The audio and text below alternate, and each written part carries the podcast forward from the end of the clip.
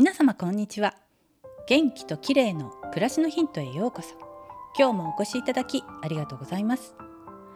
6月から軽井沢で生活しているのですが軽井沢に来て美味しいなと思うものの一つがお蕎麦です。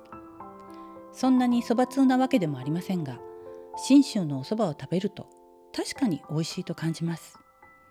何が違うのかというと色はそんなに濃くはなくてとてもコシがあってシコシコでツルツルっていうまさにそれです。そばをとても冷たい水で締めてあるのでキュッと引き締まった感じなんです。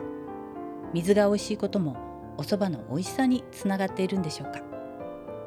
先日も中軽井沢に行った時にお蕎麦を食べたんですがボリュームもあってとても美味しかったです。さてお蕎麦は栄養的に優れていることでも有名ですよね。蕎麦は炭水化物ですが小麦粉やお米に比べて生成していない分栄養価が高いんだそうです。びっくりなのがタンパク質が意外に多いこと。100g あたり 12g も含まれています。代謝を促すビタミン B1 と B2 が多いので疲労疲労回復にもぴったりです。また抗酸化物質のルチンが多く含まれている点もポイントが高いですよね。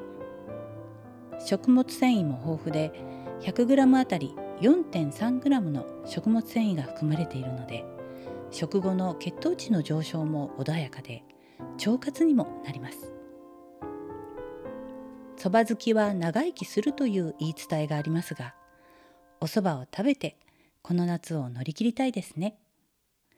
今日は軽井沢の美味しいお蕎麦についてでした。